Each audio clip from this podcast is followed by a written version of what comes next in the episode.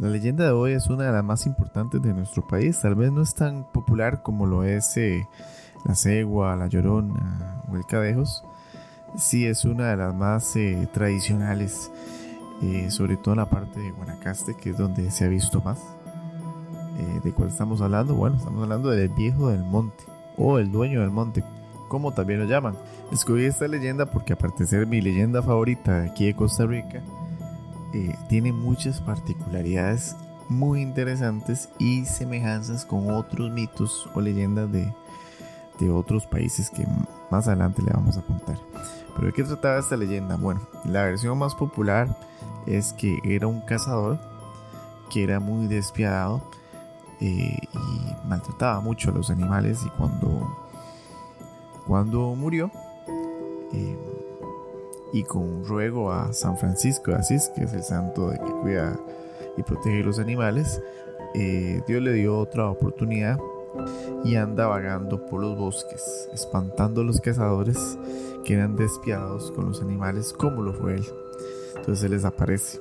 Lo que se dice es que cuando alguien anda en un bosque, anda solo, y si es un cazador, con mucha más razón un cazador, se siente como un viento muy, muy profundo, un ventolero que se viene en los árboles. y además que se pone un poco oscuro. Entonces lo que se dice es que los cazadores o las personas que anden en los bosques eh, recomiendan poner pedazos de tabaco en la parte baja de los árboles porque al dueño del monte le gusta eh, masticar tabaco, entonces ahí se va a distraer. Caso contrario, lo van a espantar gravemente al, cazador y le va a estropear la cacería. Cuentan también que ya eh, esta criatura ya se estaba empezando a hablar, inclusive del pueblo Bribri en Costa Rica, con una criatura que le llamaban Woke, no sé si lo estoy pronunciando bien, que era eh, con la misma descripción. Eh, ellos decían que era un monstruo, con cabello enmarañado, con las facciones un poco deformes y con luciérnagas que le iluminaban el rostro como para darle un poquito más de, de miedo cuando aparecía. También otros pueblos en Honduras eh, y en Nicaragua hablaban de una criatura que le llamaba el Sisimiski. O otra variación es el Sisimique o Sisimico que era algo muy parecido, un ser muy alto.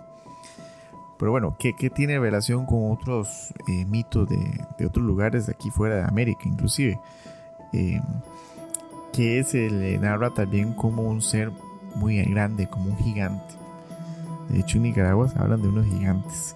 Y la apariencia, si usted se pone a, nos ponemos a analizar, es muy parecida a pie grande, a yeti y otras criaturas mitológicas que aparecen en los bosques, en zonas oscuras, con descripciones muy similares.